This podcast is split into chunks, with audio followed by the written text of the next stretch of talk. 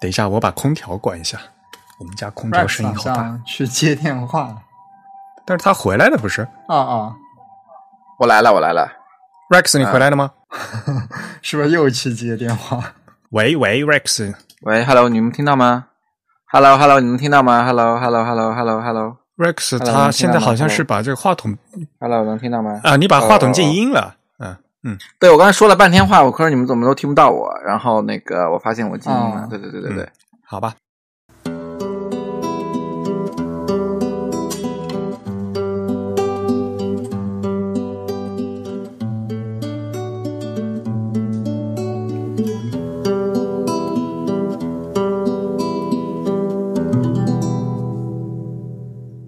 大家好，您现在收听的是 The Type 旗下全球首家用华语制作的字体排音主题播客节目《自弹自唱》。我们的字是文字的字，关于文字的畅谈，而不是弹唱。我们的口号是用听觉方式扯视觉艺术。如果您可以脑洞打开，我们的目的就达到了。我是您的主播汶川西半东营居 Eric，我是主播黄浦江边清蒸鱼钱真鱼。虽然在荔枝 FM、网易云音乐和微信小程序上面这些啊，还有小宇宙啊，这这些都能收听到我们节目，但还是强烈的推荐大家使用泛用型的播客客户端来收听自弹自唱。毕竟我们是一个独立的播客，也不依赖于任何一个平台。那我们主站的地址呢是 the type 点 com，欢迎大家与我们交流与反馈啊，推荐使用邮件的形式。我们的邮件地址呢是 podcast at the type 点 com。Podcast 的拼写是 P O D C A S T，The Type 的拼写是 T H E T Y P E。我们的邮件地址是 podcast at the type 点 com。如果您喜欢自弹自唱呢，也欢迎加入我们的 Type 的会员计划。我们这个博客声，嗯，只有声音没有图像。但是如果您加入我们的 Type 会员呢，每个月将收到我们精心制作的一份会刊啊。我们这个会刊呢是一一份三十多页的 PDF 的一个电子杂志。那里面呢有我们播客的扩展阅读，所以您可以一边听播客一边看会刊里面的图文。而且我们的会刊呢已经入选了东京 TDC 二零二一年的年鉴啊。我想这也是唯一一家啊获得设计奖项扩展阅读的。华语播客，我们自己呢对会刊的内容是非常有信心的，那也欢迎大家的加入。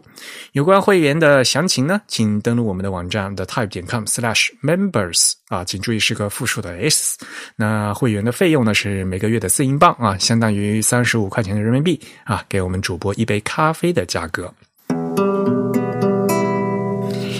那么今天呢，是我们常规节目的第一百五十八期。那在我们这个虚拟演播室里面，还是请来了重磅的嘉宾啊，请嘉宾来做一下自我介绍。嗨，大家好，我是 Rex，感谢两位主播又邀请我过来，大家一块聊。欢迎我们的 The Type 主站的主编啊，Rex。那其实 Rex 一来接，我们老听众也知道了哈，我们又要来讲经典。西文字体系列了。那么，在这个正片开始之前呢，跟大家聊几条消息啊。其实暑假嘛，终于这个奥运会也结束了。其实你们的 Eric 主播也没闲着。呃，七月三十一号，我被他们抓去做了一场那个线上直播啊，就是那个 GDC 文字 Show 二零二一。他们是那个呃平面设计在中国嘛，GDC Graphic Design in China 嘛。然后那天那场呢，是因为是文字场，然后有孙明元老师啊，还有梁呃诶梁家啊啊一起，我们就是做了一些演讲。那么我讲的主题呢是那个一份字体期刊的诞生，其实也就是跟大家讲讲我们这个呃的 Type 会刊的一些制作的内容啊，还有形式上的一些东西啊。直播是有回放的，所以大家有兴趣的人可以去看回放啊。然后当时我记得好像是也好有好多朋友来参加嘛，嗯，直播的时候，直播完了以后。好像有朋友说要加微信，因为我就我不不大习惯，就是大家一一一去参加什么活动以后，就是要加微信。嗯，我好好像我们没那么熟，是吧？而且大家也想也也可以理解吧。像我们一一办活动的话，一一一一个活动下一场两三百人啊，如果大家都在加微信，那我的微信不就爆掉了？所以呃，还是那那句老话啊，嗯，其实我们的联系方式也是公开的啊。嗯，有什么问题呢？或者有什么意见和建议都可以啊，写邮件啊，podcast at the t i 点 com，直接呃呃给我们邮件联系就可以了。这是前段时间做的的那个现场直播的事情。那么讲两条新闻吧。嗯，一条新闻呢是日本这边的一本书啊，Typography Handbook 啊，就是呃叫什么？呃，字体排印手册。原来呢是小泉君先生，二零一二年呢呃出了第一版，那在今年呢他出了一个第二版啊，所以在九年之后这一个第二版呢几乎把第一版的一半。左右的内容都重写了一遍啊，而且也增加了好多信息啊，增加了很多什么日文的字体啊，还有和 Web Web 字体啊，这些就是就最近几年这个技术发展发展的部分。而且呢，嗯，原版的话，它比如说它是讲日英双语排版应该怎么怎么样的啊，那那在新版里面，它就改成了呃多文种排版啊，Multilingualism 多语言。啊，像这样的话呢，覆盖的更广一些，嗯，所以有兴趣的朋友可以过去看一下。当然，这本书呢是日文的，嗯。然后另外一条呢是一篇英文的文章啊。呃，其实也是我们经常介绍的莫雷宁教授啊，这其实是斯坦福大学的中中国史的学者。他最近呢，在 Font Stand 上面呢发表了一篇文章，叫《早期的中文矢量字体》。因为大家也知道嘛，嗯，莫雷宁先生他最近在搞一个那个，嗯，早期的中文电脑的信息化的一些研究。像我们在节目已经多次介绍过他的上一篇那个著作啊，叫《中文打字机》嘛。那我们上一期的会刊里面呢，也作为这个呃长篇的一个特稿，翻译了他的另外一篇文章啊，是关于美国移民对技术的一些呃支持的一些内容。嗯，这是在我们上一期的会刊的呃里面我们嗯翻译的。那么莫连林教授这。其呃，在 Font Stand 这篇文章里面呢，他讲的是早期的中文矢量字体，所以呢，还是相对来讲呢，就比较切实深入的说到就是字中文字体设计的事情。而且，呃，虽然他写的是这个矢量字体，其实他这个矢量字体并不是我们大家现在所想象常见的那种所谓的轮廓字体啊。虽虽然是矢量，但是不是轮廓字体。很多是讲的就早期那种骨架字体，就是有骨架，然后从骨架长肉的。他会有提到，嗯，早期的那些 Meta Font 制作的字体，嗯，还有像顾国安他们当时试做的一些样式之类的，嗯，所以，呃，我觉得这些东西呢，可能是大家就在其他地方很少读到的啊。其实 MetaFont 的做的中文字体，其实都是有论文在网上是可以看的。我上次也稍微读了一下啊，有看的那个，因为是 MetaFont，所以它那个语言嘛，就一行一行的那那都得写，看起来还是吭哧吭哧比较吃力的啊。我们在上一期与有台 c a n o r Panic，就是内核恐慌的有台一起创台的时候，介绍了呃高德纳先生的呃 Tech，就是他的一个排版系统。以及 MetaFont 的这个字体型的字体格式，所以呢，我觉得，嗯，有兴趣的朋友啊，可以来看一下这个莫连尼先生写的这篇文章，因为他这篇文章呢，相对来讲的话呢，就没有那么技术性啊，写的会相对比较平易一点，所以大家可以呃来看一看啊，还是比较推荐的，嗯。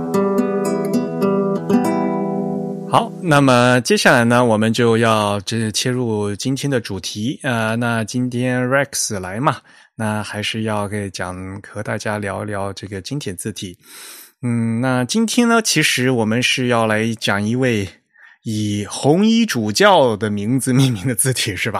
对对对对对对，这位红衣主教的名字就叫 Bembo 啊，本博。嗯，所以呢，今天其实呃，就跟大家聊聊本博是谁。啊，然后为什么有款字体叫本博啊？那又是谁设计的啊？而且我们这这个字体系列前段时间嘛，那从从最早的加拉蒙说，嗯，就所谓的旧罗马字体，一直说到现代体，然后说好不容易说到 Type Roman Romans 了，为什么我们现在又倒回来又来说一个老的这个旧体？这其实是有一个关联性在的，对吧？呃，跟大家讲讲这个。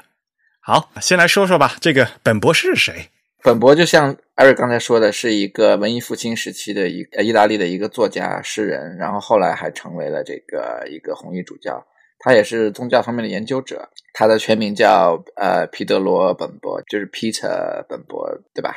意大利叫毕耶德罗嘛，毕耶德罗，彼得罗，对，皮耶德罗啊，管他呢，毕耶德罗，嗯，对，皮耶德罗本博，对，他是一四七零年出生的，然后刚好正在文艺复兴时期，然后他。呃，后来还做了这个威尼斯共和国这个编年史的编撰者啊，然后又做了图书馆长啊，是呃，后来还成为这个红衣主教一个书记主教，然后来辅佐当时的那个教宗良十世，就是教宗良十世就是呃梅第奇家族的那个教宗，所以他当时跟这个佛罗伦萨最有势力的家族也有千丝万缕的关系。所以就是一个当时的一个很重要的一个人物吧。嗯，他本来就是威尼斯的一个贵族家庭出身嘛。嗯，哎，我们是叫红衣主教是吧？跟但是好像对对，没错，就应该正式的说法应该叫枢机是吧？那个是不是叫枢机主教？对，就 cardinal 对。本博嘛，嗯，他但是一四七零年，就刚好这个时候。嗯，我还查一下，刚好和那个唐伯虎是同一年出生的。这这个这时空错乱了是吧？所以啊，这个经常我我我在节目里已经会讲了，对吧？跟我们跟跟中国史这样一混起来，这样其实感觉很像是个平行宇宙，对吧？啊，一四七零年在欧在意大利那边还是文艺复兴呢，其实我们都已经是明朝了，对吧？就就唐伯虎，嗯，所以大家有这样一个概念啊，是什么时候的事情？那好，那所以 Bambo 他本来是一个红衣主教啊，这怎么和这个字体扯上关系的呢？对，就因为他当时，特别是教廷还有这个威尼斯最重要的一个人，当时其实是因为他写了一本书，然后当时全威尼斯最重要的一个印刷商，也就是之前提过的这个马努提乌斯，呃阿尔杜斯马尼提乌斯。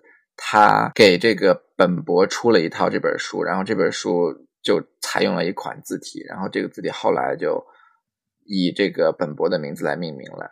所以就是因为他写的这款呃这本书的名字，这本呃这这本书的原因，呃，所以才有了一款名呃字体来他的名字来命名。呃，那本书是他写的，但是那里面的字儿不是他刻的吧？对吧？那个。字儿是另外有刻字师，对字儿跟他没关系，对对对对。但是后来就是因为这本书里的这个字儿很好，所以呢，后来这个字体就以本博命名。但是这个是很后来的事情吧？这个二十世纪吧，可能是不是？就是 monotype 来最后来复刻这个字的时候，要给这个字起个名字，所以起了本博。当时其实，在文艺复兴时期，这个字没有什么一个正式的名字。或者如果有的话，也大家就叫它呃阿尔杜斯罗马体，对吧？就是他那个常用的那个罗马体叫 Aldine Roman，对，就叫 Aldine 嘛。嗯，也是没有，就是本博这个名字其实是到二十世纪，呃，蒙娜的一个宣传机器，然后来为了这个市场推广来起了一个短小的这样一个好记的一个名字。对，所以本博的确是一个人的名字，但是他并不是一个，比如说什么书法家、刻字师啊，大家这一样，他只是一个普通的一个 啊，是是文艺复兴时的一个非常呃文人嘛，对吧？呃，而且是红衣主教，但是呢，他并并这个字不是他刻的啊。对对。那好吧，这个字是谁刻的？对，这个字其实也不是，甚至都不是马马努提乌斯本人刻的。马努提乌斯当时只是作为一个印刷商，是是大老板，然后是他手下的一个很出众的一个很有天分的一个设设计师，一个刻字师来刻的，叫呃弗兰切斯克格里夫 （Francesco Grifo）。他是呃马努提乌斯旗下最重要的一个这个字体叫雕刻师，然后是他来设计的，呃设设计然后雕刻的。对，所以当时就是马努提乌斯，他是有一个开了一个印刷厂嘛，然后那个厂子里面，他就是底下有就有好多刻字师傅。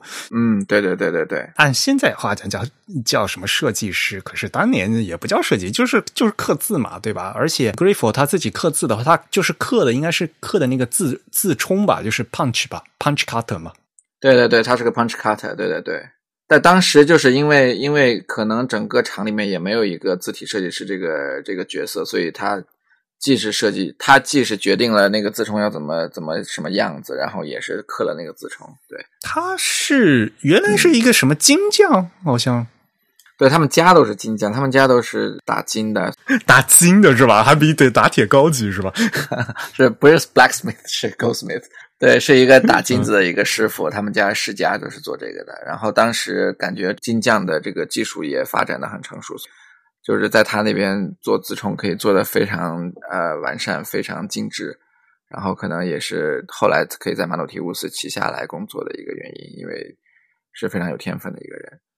他一开始主要是在刻希伯来文跟希腊文，但当时也是马努马努提乌斯整个厂也是只是做希伯来文跟希腊文的一些东西、一些书，然后是到后来才开始做拉丁文的一些书。然后其实给本博印的这本书刚好也是这个厂的第一本拉丁文的书。对，所以在之前的话，他们厂一一直都是印那个希腊文的书，是吧？都什么什么亚里士多德，那就是那所谓的他们的古典的那些东西吧？嗯。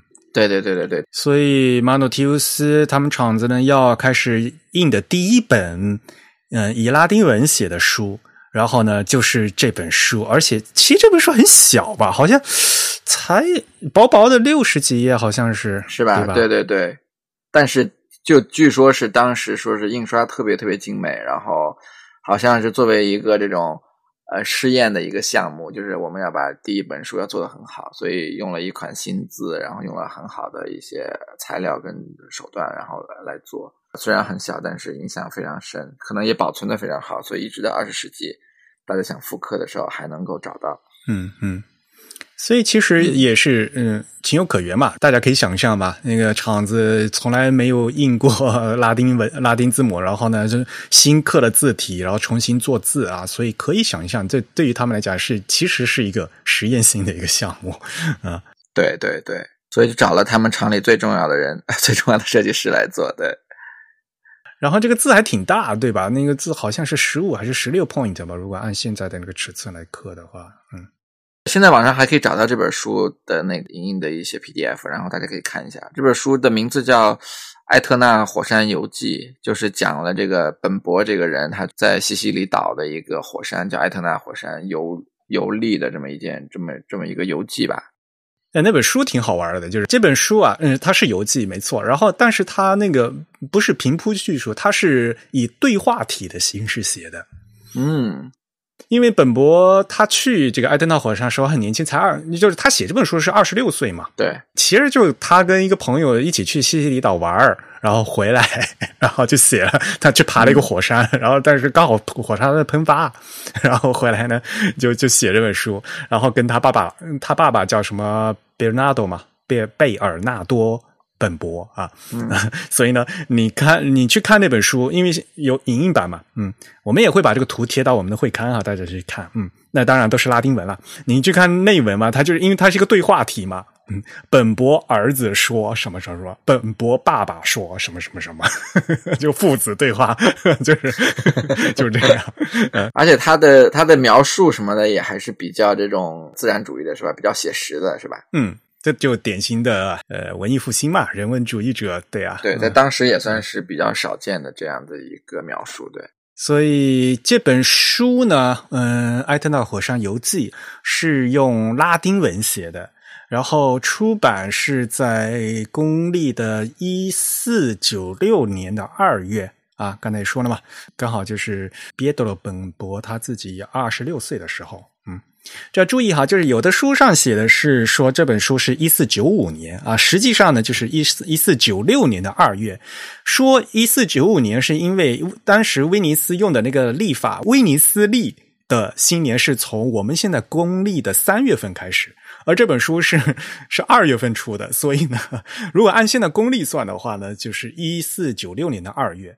而按那个威尼斯历的话，还是还是旧一年的上一年的一四九五年，所以呢，有的有的你去看材料，就是好像这个年代不对啊，就是因为历法的问题，嗯。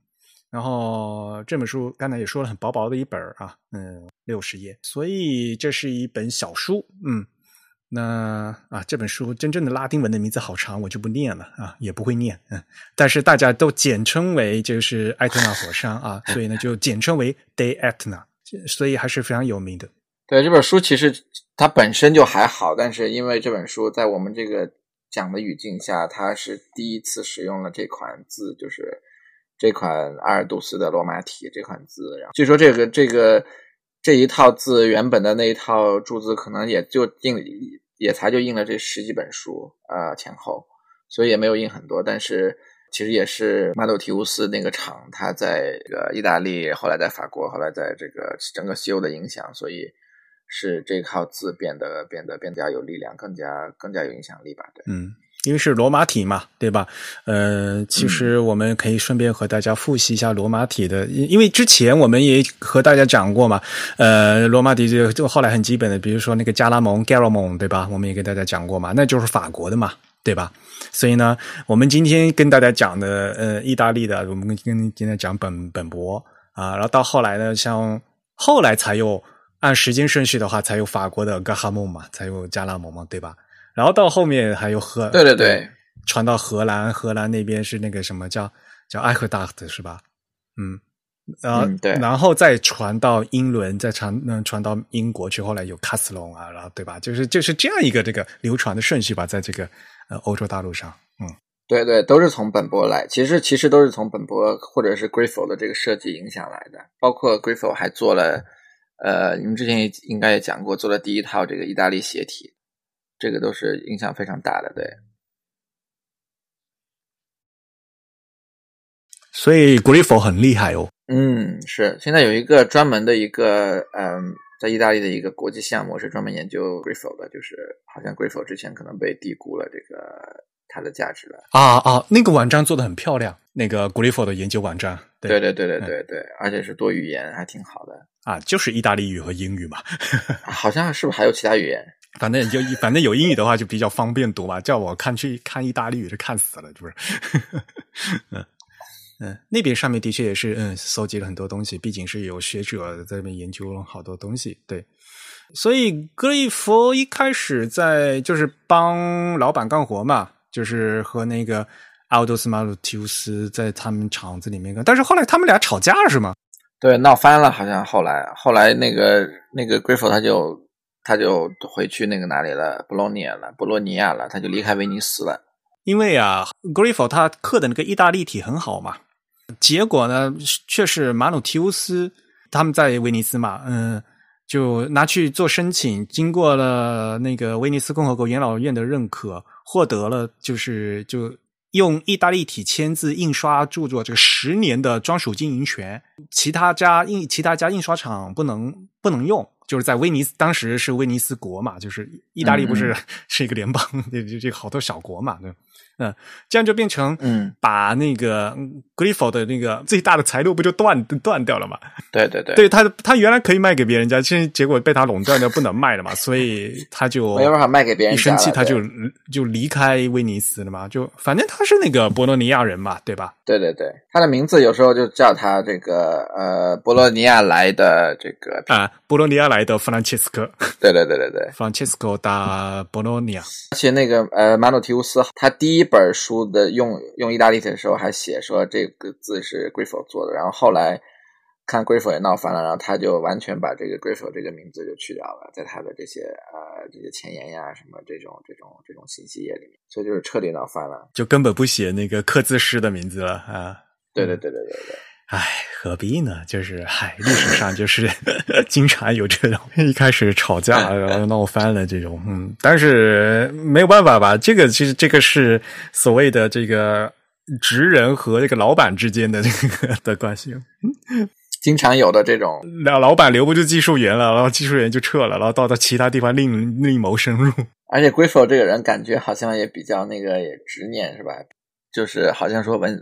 文献里面一直找不到他后来干嘛了，然后一直到一五一八年，然后然后才有他的一个文献，说是他当时用铁棒把自己的女婿给打死了，然后啊对啊，然后被那个当地起诉，然后可能还因为这样子，因为了这个杀人罪而被判处死刑了，可能。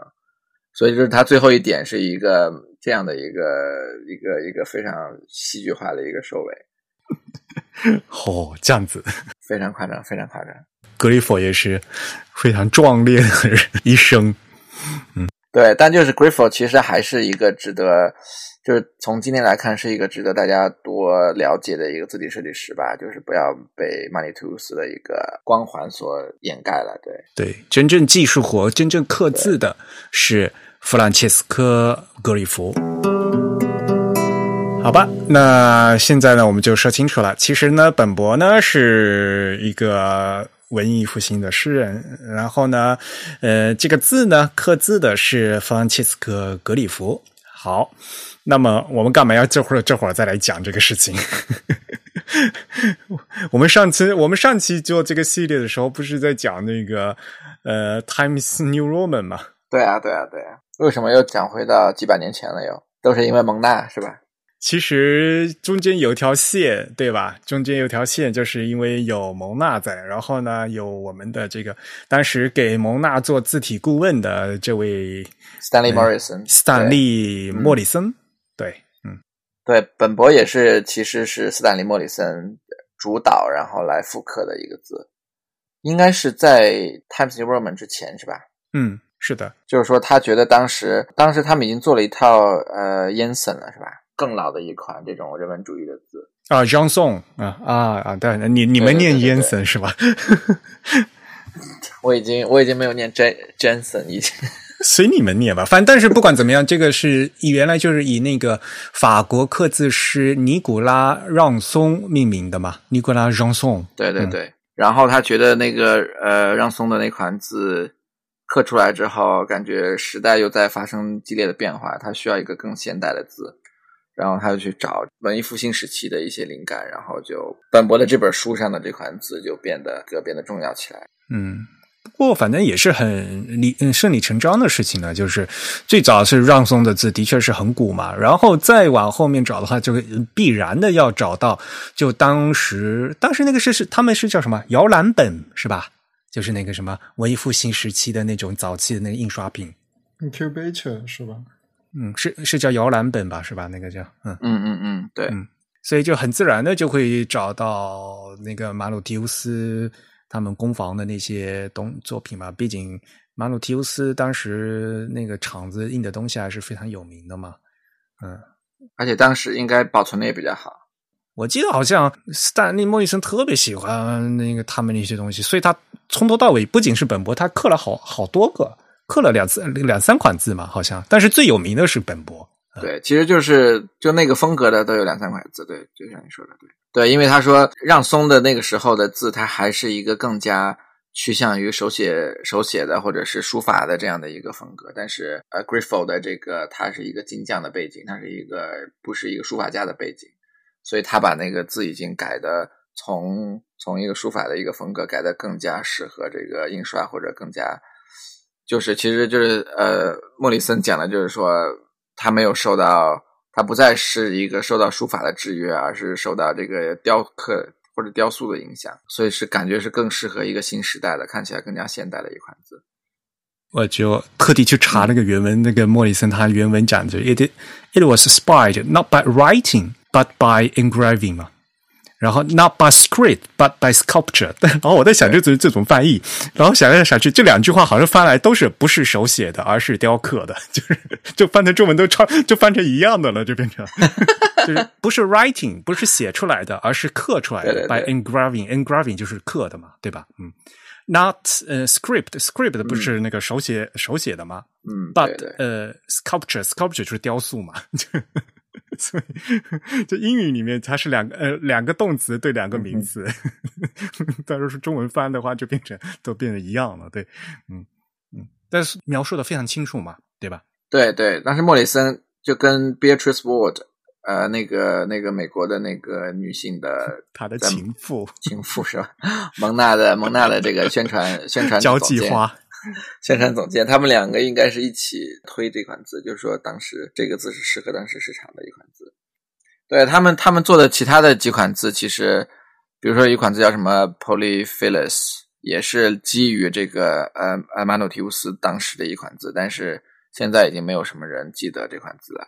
对，但是我觉得是不是因为没有数码复刻啊，还是怎么样呢？现在还是有这款字，现对现在可以找到这款字，但是不知道可能没什么人用吧？对，嗯，之前蒙娜做过两款，呃，一款就是那个罗马体的这个呃 Polyphilus，还有一款是那个意大利体的 Brado 啊，这个和本博相比的话，就是就稍微就更不规则嘛，因为这个就是也是从那个奥丁，也是从那个马努提乌斯他们拿过来的，就是那些字，但是呢，就是做的看起来更显得更古朴嘛。嗯，对对对对，而且当时本来 Griffo 当当时在文艺复兴时期是做了，因为他当时是其实是第一个做了意大利斜体的设计师，但是 Morrison 在这个复刻的时候，他并没有用嗯当时 Griffo 自己设计的意大利体，而是他用了另一款一个书法家叫我不发音这个名字了，这个名字呃他设计的一款那个意大利斜体，乔万尼塔格。利恩特，嗯，对 ，Giovanni Tagliente，对对对，就是说不是用了 Griffo，是用了另一个人的一个设计。对，这个就是后面我们还可以再说，因为意大利鞋体搭配啊，这个事情还是比较麻烦的一件事情。我们先说本博这个罗马体吧。蒙娜开始做是什么时候做的？一九二八年、二八年、二九年，蒙娜英国部开始做，就是跟之前其实他们的一个标准的一个过程，就是莫里森先说我们要做这个字，然后他们当时从制图室的那个领导，呃，两个两个管理人员就是 Pierpont 跟 Stelzer。就分别都是当时在德国训练的这两个德国人，然后他们来画这个最主要的一个草图吧，然后再加上这个绘图师大量的这个女性的当时女性的一个绘图师，然后把这些草稿变成真正的这种可以被 cut 的、可以被呃切割的这样的一些呃呃草图，对。所以其实就跟我们上次讲那个什么普兰坦是一样的吧，就原班人马，对吧？对对对对对对，原班人马标准步骤。所以就是也是画图纸，画完以后用那个缩放仪嘛，就是那个 pentograph 就是那种本顿本顿机，对对对，缩放仪，然后缩嗯弄弄完以后，然后去做自冲，然后做完自冲再做字模。在自模再拿到他们这个蒙纳机上去用嘛，对吧？一开始他们只是那个蒙纳的蒙纳机的那个号码是叫什么二七零系列，然后后来就是这个时候才就说要起个名字啊。然后就说，那就把这款字体叫本博吧，啊，所以是这个时候的事情，对吧？对，这个时候才有本博这个字体了。其实之前你想本博字体没有这个东西的，对对对，不像是我们之前后来之前讲的一些字体，比如说 Garamond 什么的，他们都是根据当时，而且当时有这个名字的。所以这个名字是是硬是后人给他安上去的，所以本博本人显得很无辜。好吧，那其实他们在画这个图的时候，呃，到了二十世纪重新来再重修嘛，但是并不是完全复刻吧？好像对，并不是完全照搬。他当时根据二十世纪的一些，因为当时也是意大利体啊，然后也是五百年前的一些习惯都变了嘛，所以他现在他根据他当时的一些情况也做了一些变化，呃，像什么 Y 呀，什么 M 呀。呃，都做了一些跟当时一个明显的一个区隔。对，字母 Y 的确是原版，他们那个字母 Y 是做的跟希腊字母那个 Epsilon 一样的弯弯的那种。嗯，对对对。我想哈，就是因为在那之前，他们还是在刻那个，就是他，因为他是复刻那个马奥提乌斯的嘛。马奥提乌斯之前，他们一直都是在刻那个希腊文嘛，就没有在做这个拉丁文嘛。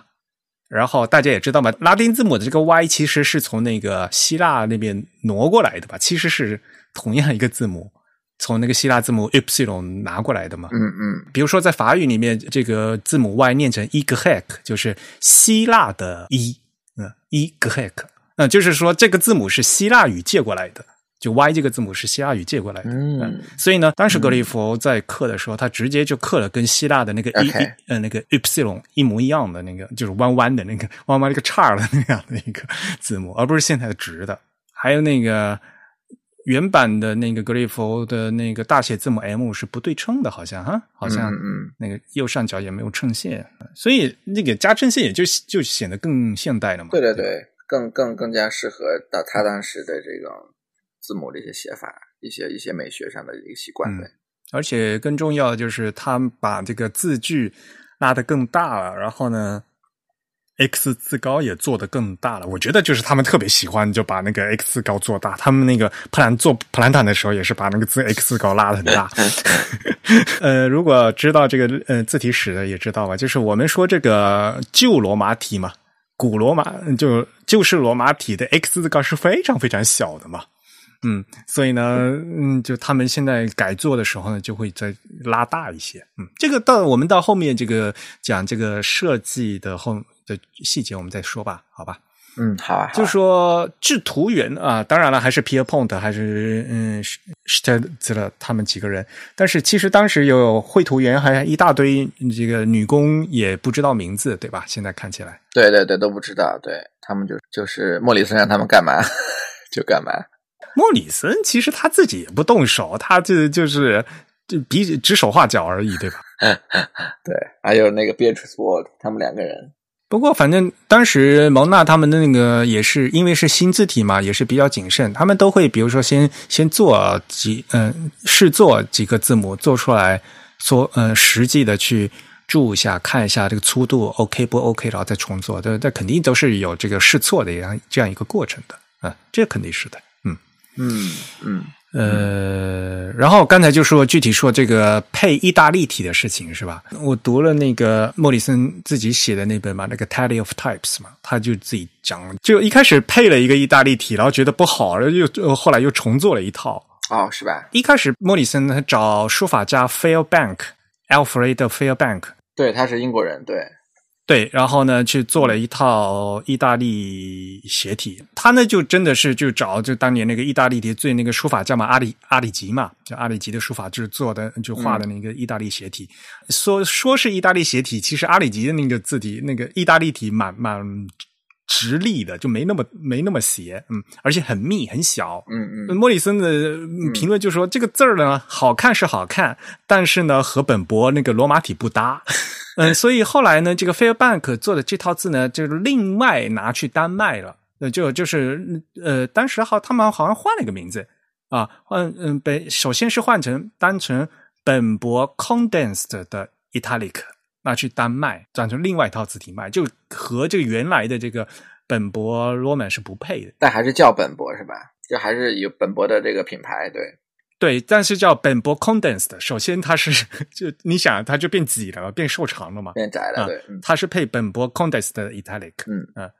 但跟不过后来据那个菲尔办说，他自己也很怨念，就说你早跟我说是要去配啊，如果你跟我说是要搭搭配的话，我也不会写成这个样子，就蛮好玩的就。对 b a n 当时是很重要的英国的一个雕刻家，就是很多重要的一些，不光是字，还有还有还有些公共雕塑都是他做的，就是也是一个大家，对，请他也是一个也也不好惹，对对对，而且他找那个范本也很好啊，就是那个意大利的那个阿尔及的范本嘛，对吧？然后就书法家本人也很好，其实做的字很好看嘛，但是不搭那也没有办法嘛。所以呢，所以呢，这一次就就第一版这个意大利斜体版本就说就失败了，或者、也不是说失败，反正就是莫里森不满意嘛，然后他就重新又找了一个啊，呃，所以呢，后来就找的就是刚才呃你说的这个乔万尼啊、乔万尼安东尼奥达格达格列德，在一五二四年的一个书法作品，按照这个书法作品重新做一道，但是。这个新版的这一款的刻字师是谁刻的，倒就不知道了啊。就那就反正就是另外再找了一个那个原版，就是那个因为意大利写体都是那个手写的那个像帖像那个字帖一样的这东西嘛，嗯嗯嗯，就重新再加，那就明显的我也会把图贴贴上贴到会刊里面，大家一看就知道，就是差的特别多，就是那个密密度啊，就差的特别多。个和那个阿里吉的那个呃意大利斜体的话，那都是直立的，然后那个字母挨得特别紧，的确是和本波罗马罗马体是不搭的。呃，莫里森这个判断是对的。所以呢，这个是搭这个意大利斜体，还有这样一个这个曲折的过程。其实这这一点要和我们故意拿出来和听众朋友讲呢，也就说明在很久很久以前，本来罗马体和意大利体根本就是两个不搭嘎的，他们两份是分别不同、各自独立的字体。对对对，就是两种风格的一个字体，对，并不是说一个是补充另一个的。对对对。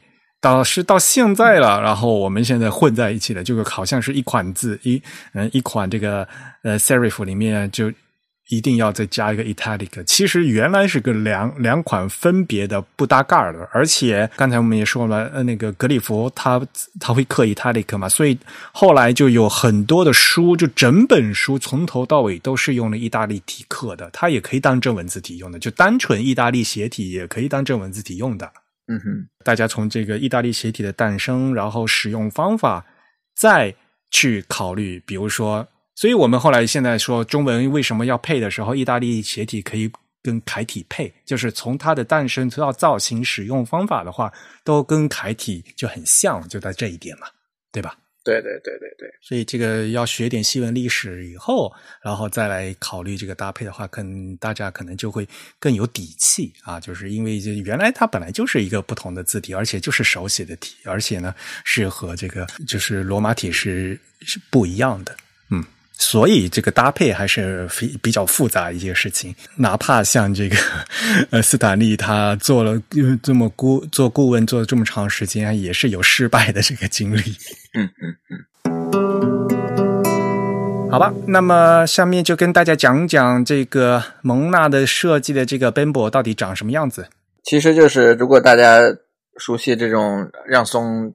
的那款这种更更老的一款字，或者是更老的一种这种基于手写体的人文主义字，然后还有 Gamer 呃 Gamerman 跟 Times 的这种信过渡体的话，其实就是在他们俩中间的一款字，呃，就是看起来没有让松那么有这种手写体的一些细节、一些一些比例、一些气质，但是还是有一些呃现代的一些风格。最重要的一个变化，比如说这个。小写的“一”的中间的一个横线，它变成一个对一个水平的了，不再是一个倾斜的。然后小写的 “o” 的那个轴线也没有那么倾斜了，稍微变得比以前的那些 “o” 变得稍微这个垂直了一点。就整体看上来，它的细节也更加这种细腻了。然后，嗯，它的粗细的这个比例也稍微增大了一点点。所以就是一个比呃老一代的这种呃人文主义体更加现代现代化了一点的一款字，就是涉及到我们讲那个这个旧罗马体应该怎么分类嘛，对吧？以前就说就有不同的分类方法的话，还专门把这个什么威尼斯体专门拉出来当当成一种一类嘛，嗯，就是旧旧体字里面有分意大利体和法国体嘛。然后就正如你刚才说的嘛，最重要的还是看这个小写字母 e 的那一中间那一横是是平的还是斜的？嗯，对对对。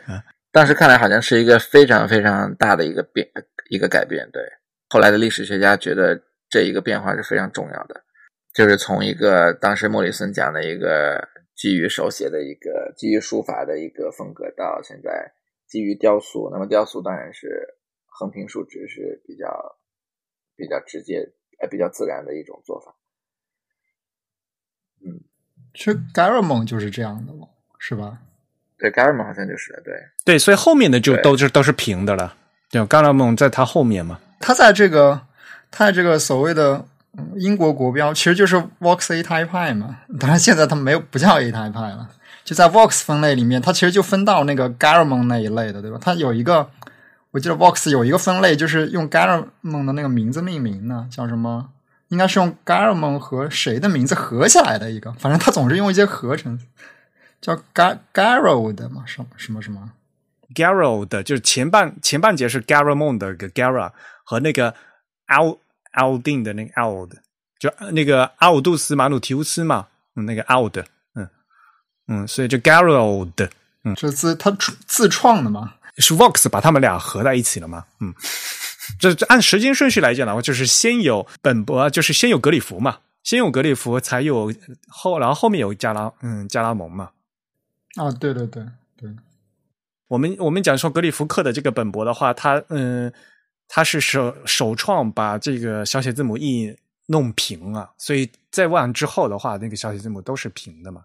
之前的话，那个小写字母，那个所谓的让宋他们的那些字的话是斜的，就因为这个特征其实也是所谓区别于这个人文人文衬线体的一个特征嘛。像那个让宋他们的就是所谓的人文 humanist，就是那个比较典型的就是 e 的小写 e 的那个横杠是斜的。从格里夫开始，他这个就把弄弄平了嘛。所以之后的 m o n 他们也弄平，那也就就都是平了的。嗯，而且有一个网上有一有个图是那个这这几个字母的呃这几个字体的 O 的轴线的倾斜程度，就是越来从越歪越来越直，越来越来越直，然后到最后那个 D 动的那一套法国的那种现代的呃体就完全是完全就好像是一个钟表，然后再往现代的那个。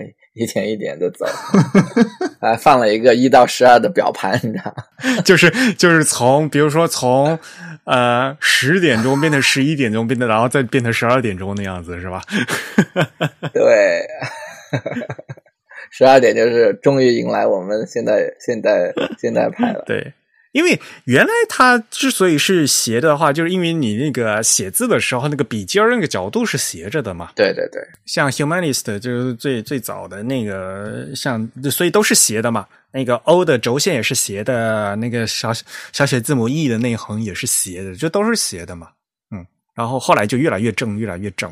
嗯嗯，对，它就很典型的，就跟我们可以看到它在历史的历史轴线上处于的一个位置，然后它的那个变化哈。对，而且另一个比较重要的这个变化，好像就是是它的声部降部要比它的大写字母要大，要长，就是说，就是说它的大它的大写字母会稍微收一点，它的大写字高比呃那个声部线要矮一点，对吧？对，这样看起来就更加的这种平衡，更加的那个啊，这样大写字母就不会那么突兀，它的这个韵律感会更强。嗯嗯嗯。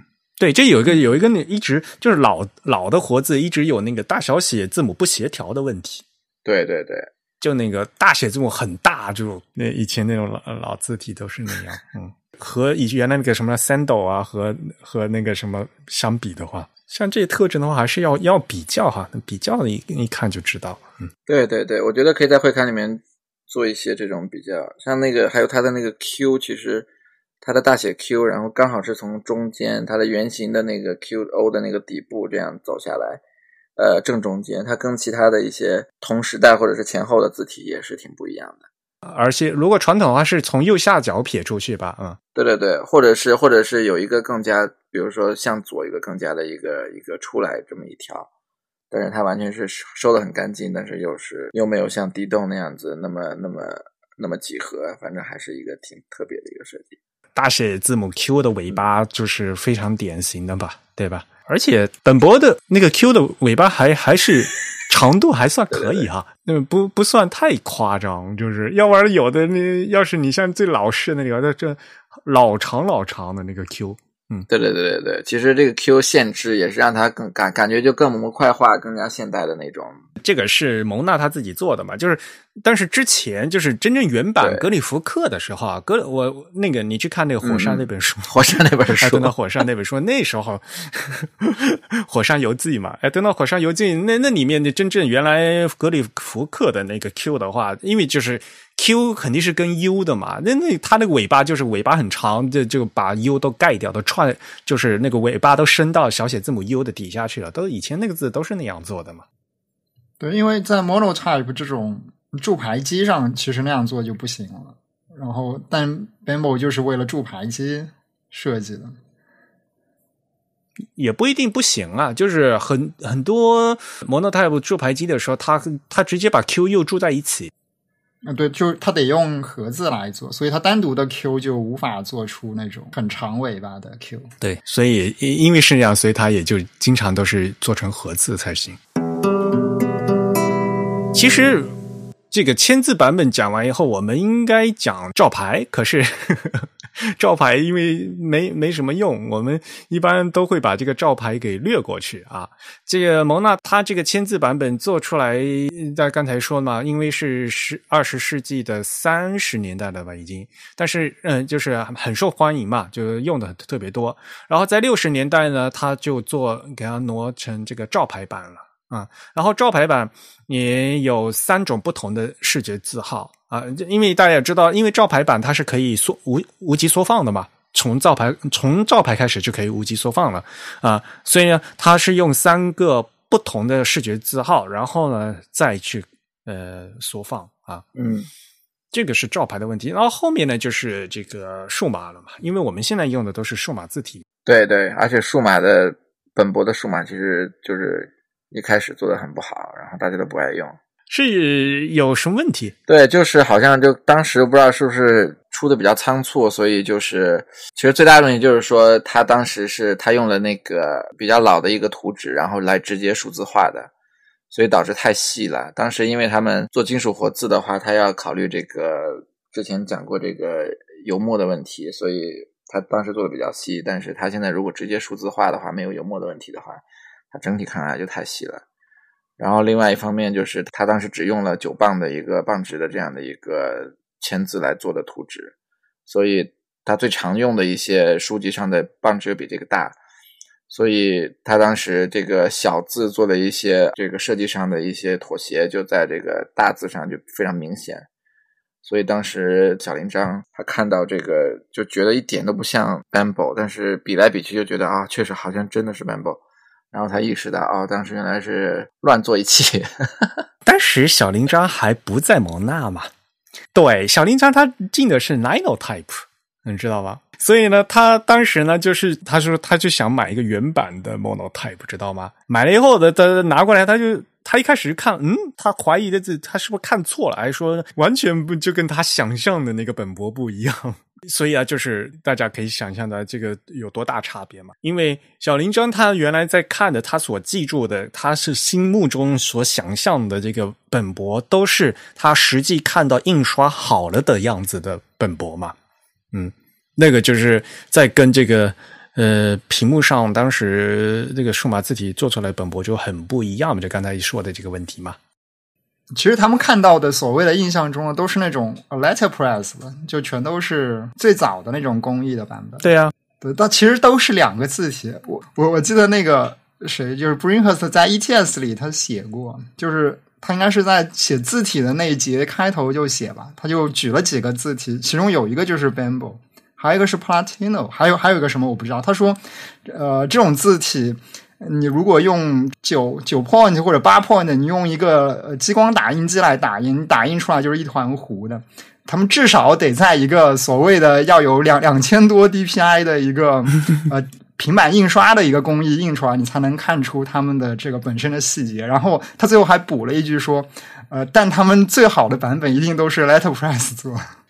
哎呀，真的是，到时候我们之后也会讲 Panatino。Panatino 就是我们现在看到的 Panatino 都是屏幕上的那个数码版的 Panatino 吧？去看原版的，就是真签字版的 Panatino，完全不一样。就是我的感受是完全不一样。嗯，真的是印象非常不一样。我可嗯就得真正看到实物之后了，才我现在再来看这个小林章他当时说的这个样子，我能体会到他当时的心情。就是 哇，这我这这都这样子。不过蒙娜他后来就是就这第一版这个数字版不成功，他后来又又出了一版这个什么 Bambo Book 是吧？对对对，因为太多人不爽他了吧？像什么什么 Edward Tuft 做那个信息设计的那个呃设呃设计师，他甚至自己做了一款字。就因为这个 Bambo 太差了，对他自己做了一个 ET Bambo，个好像耶鲁大学也是用 Bambo，然后也用的很不爽，然后要他们对要自己做一款，所以最后蒙娜就终于就是修正了他这些问题，然后做了一个更好的一款叫 Bambo Book，对，对，所以哎呀，这个事情啊，现在再来说好像都是理所当然的事情，可是当年就是因为。技术转换很快嘛，对吧？电脑需要字体，然后大家慌慌张张的就赶快就把那个招牌的那个图纸直接照着招牌图纸去画，就直接做成数码字体了啊！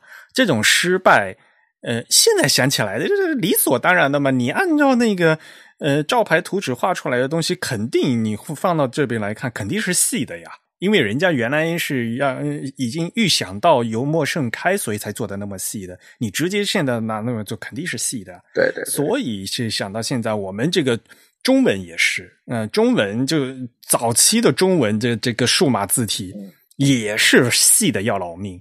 你真正我们去看那个早期，就我们不是有宋二吗？宋一、宋二啊，啊，宋一本来就很细，宋二也是啊，是宋二的那个字体，早期的他们各个家拿的都是同样的字模，自己去数码化嘛。然后有的东有的地方就是按照那个原稿去数码化，就是描出来的一个字啊，就是特别细，然后又印在很很好的那个铜板纸上，哇，细的要老命，就跟原来那个完全不一样。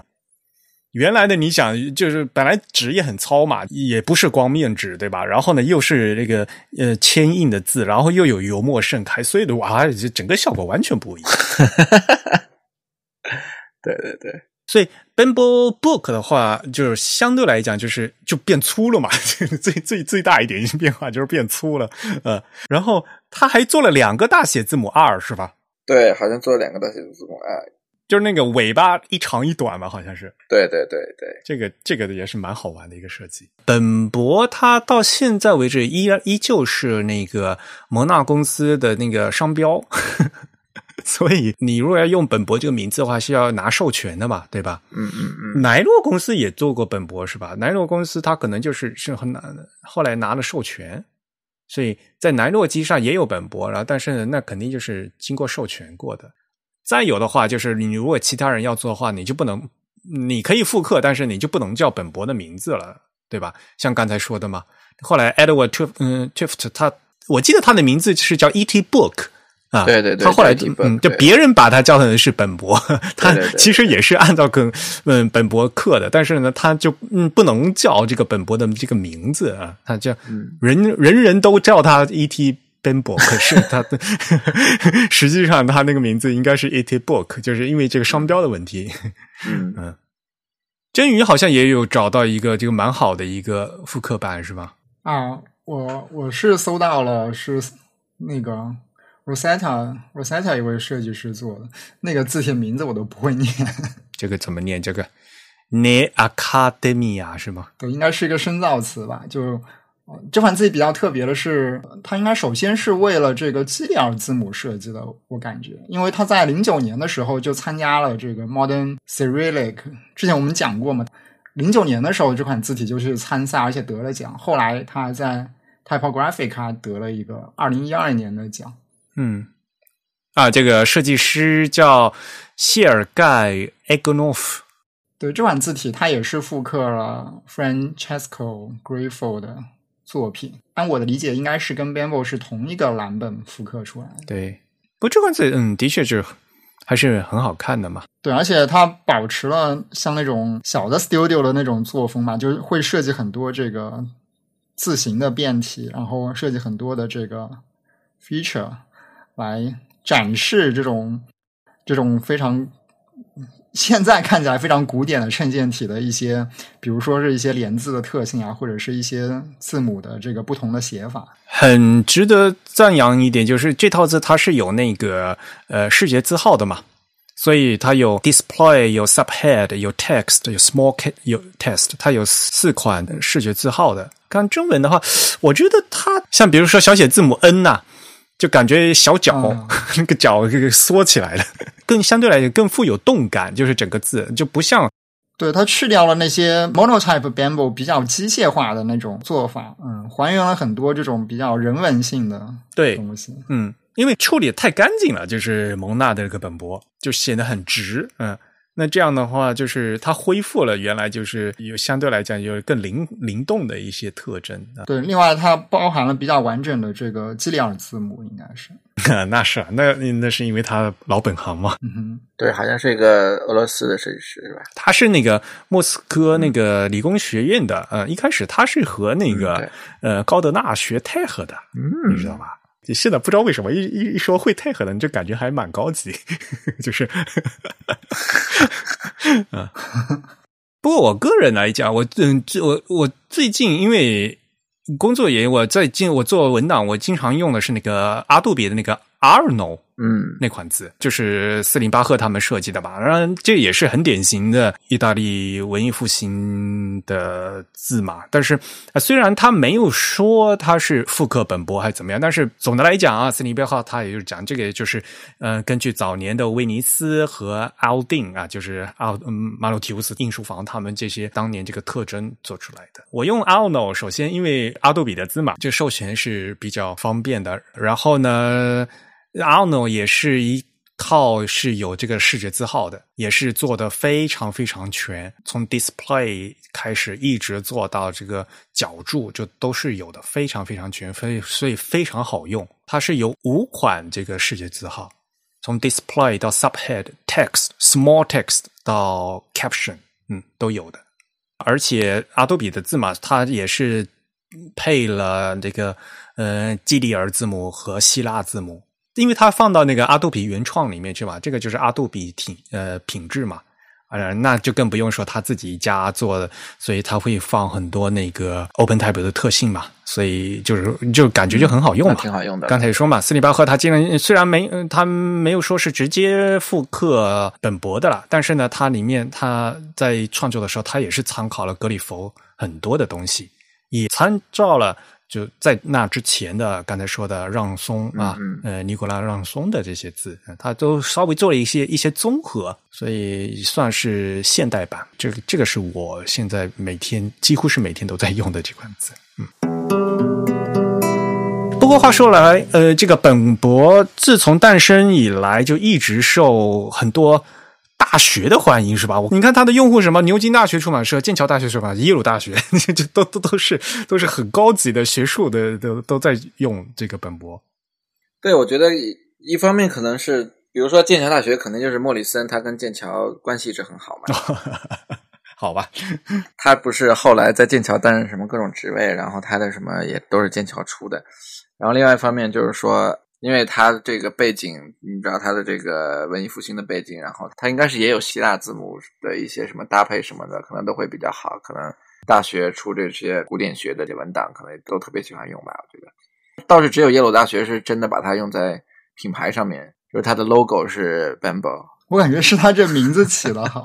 就 Bamboo 嘛。对，就 Bamboo，Bamboo 其实就是那 Bamboo 这个人，作为人的这个 Bambo，其实他在历史上的这个学术贡献有点像，我们可以说它有点像在推动这个拉丁文的白话文运动的这样一种感觉。嗯嗯嗯，对，就从标准拉丁文向嗯世俗的意大利语，就是白话讲。对，所以就是他他在学术上有一种，就特别在人文学科的这个学术精神上，会有这样一种暗示。我总觉得，呃，与其说他的这个字的本身的品质，我倒觉得是因为他们的这个营销做的比较好。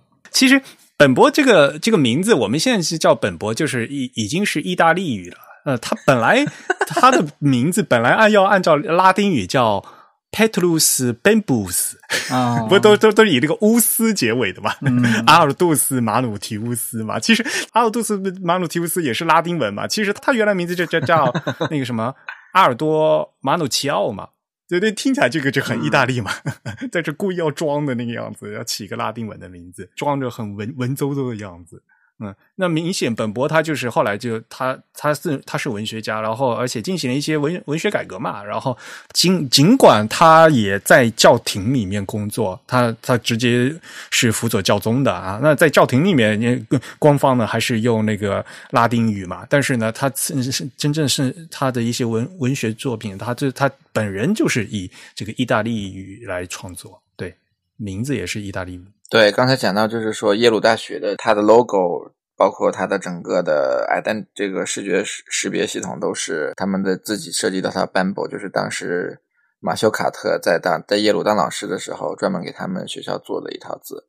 他们之前就用 Bambo，然后是我忘了是什么年代，可能就是在这个数字版的 Bambo，嗯，不尽如人意的情况下做的一套字，对。所以大家好讨厌那款那个细细细咪咪的那款那个老的那个字是吧？对对对对，然后还有像在英国的话，其实其实挺有意思的是那个希斯罗机，就是伦敦机场，伦敦的希斯罗机场，他用了 Bamboo 做他的那个导视系统，然后就特别奇葩啊。对，但是他用的当然不是标准的 Bamboo，是用了一个粗款的一个 Bamboo，然后还把 S 高也调大了，反正挺特别的。你现在。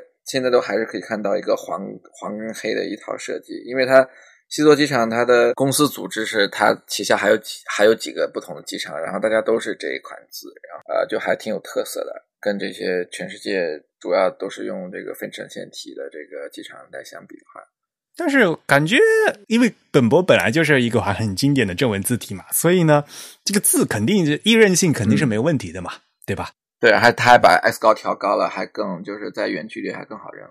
对，呃，你说这个导视都用无衬线体吧？可是你用这个其实也很容易认的。对，我觉得就是从品牌方面还挺特别。对对对，但是从这个实用性方面，应该就应该没什么问题。对啊，大家就会觉得好像说又把导视里面用一个衬线体，觉得很奇葩。像东京都地铁，东京都地铁那肯定对吧？大家都是用这个所谓的黑体字嘛。然后，但是它在多语言混排的时候，日语肯定是用那个所谓的哥特体嘛，就是黑体嘛。然后呢，简体中文它用的是宋体字。嗯，但是我个人觉得，就是这种混搭的话，反而就更好，就很容易分清楚嘛，很容易分。对，而且大家也知道，像在东京的话，因为你中日混搭的话，就面临一个这个日文汉字和中文汉字分不清楚的问题。嗯，在欧洲的话，就比如说，比如说法文、西文和意大利语，有时候排在一起了，不知道哪个是哪个，对吧？有时候单词还都一模一样，对吧？会有这样的问题。对对对。所以呢，你干脆换一个字体，又是又是很容易认的话，因为是大家看习惯的啊，宋体，反而就是也也能达到一个。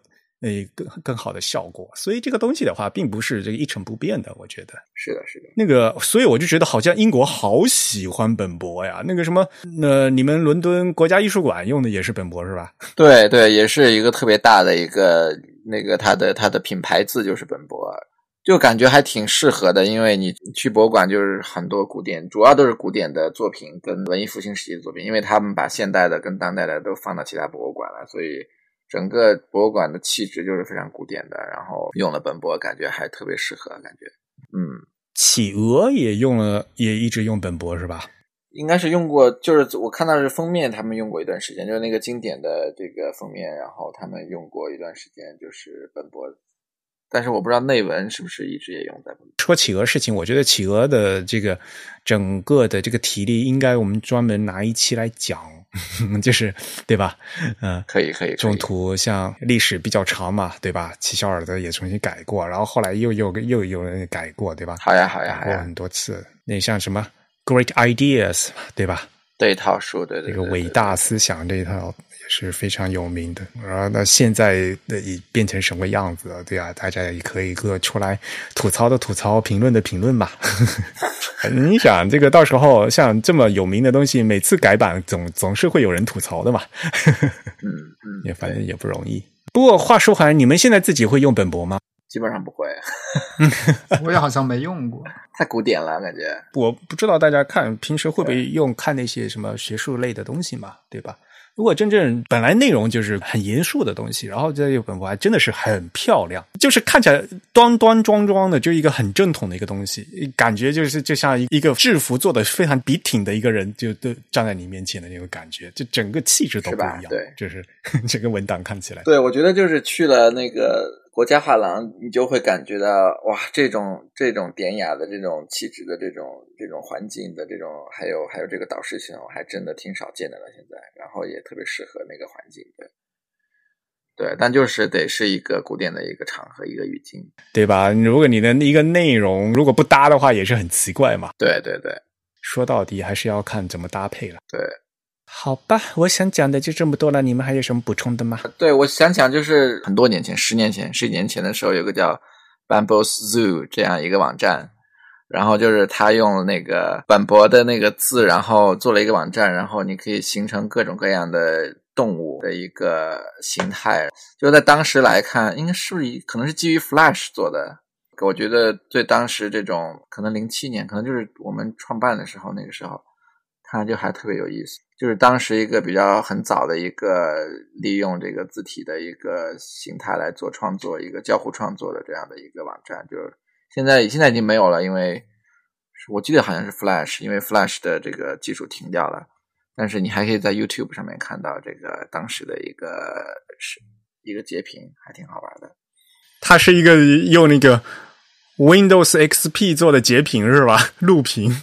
对你现在看到是，但是当时是一个网站，你就点来点去，点 A，然后就出来一个 antelope 的一个样子，然后点 M 是个猴子，然后之类的，然后都都是用那个动画，然后都是用本博的那些字，各种各样颜色的字拼起来的一个动一个动物的脸。看来我们的本博字体也是上得厅堂，下得厨房了。既可以帮亚里斯多德写 文章，也可以出来 当动物字体来逗小朋友玩交互游戏。呃，然后和大家预告一下哈，我们八月份的会刊啊，我们八月份的会刊呢是预计在八月二十四号这个礼拜二发给大家啊，呃，跟我们的播客一样，我们播客也是礼拜二啊，我们播客是隔周二播出。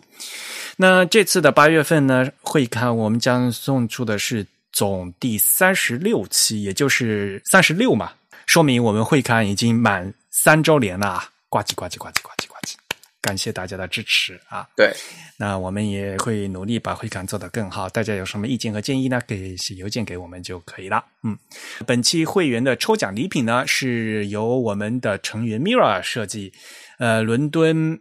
Tabula Rasa Rasa 画廊与上海五十一人联合出版的赛博戏剧文本《深渊模拟器》啊，这看起来很有意思，就是一个很奇怪的一个。有英，它是中英对照的是吧？对，中英对照。我已经拿了这本书了，特别有意思。然后正反一边英文一边中文，然后里面是交互的文本，然后读起来特别有意思，非常推荐。嗯，然后印刷还用了各种各样的那个 彩墨、油墨。对，米娅这次这个花了很多心思来设计这本书。然后里面还用了那个定锚点真体是吧？对对对对对，所以。各种柔和的神话啊、科幻多重隐喻，投射出今当今高度媒介化的现实。所以呢，我们将抽出一位会员啊，送出本书。所以呢，在本月八月，就是我们二十四号是发会刊嘛？那在八月二十三号之前啊，注册在即的会员均有机会获得啊，欢迎大家积极参与啊。好吧，那郑宇，你收个尾。那我们今天节目就到这里结束。我们再次感谢 Rex 又来我们这里做嘉宾，然后给我们介绍了 Bamboo 这款字体以及这款字体的来源和它之后进行复刻的各种各样的历史及细节。那我们听众如果有什么意见或者反馈呢，都可以写邮件告诉我们。我们的邮箱地址是 podcast at the type 点 com，p o d c a s t at t h e t y p e 点 c o m。同时呢，大家也可以在新浪微博、在微信以及在推特上用 the type t h e t y p e 这个 ID 找到我们。在 Facebook 上搜索 the type 或者搜索 type is beautiful 都可以关注到我们。那本期我们的话题是本博啊，我们邀请到的嘉宾是 The Type 的主编 Rex。本期节目由 Eric 和郑宇主持，是由 Eric 在 MacOS 上剪辑制作完成的。感谢大家收听，我们下期节目再见，拜拜，拜拜，拜拜。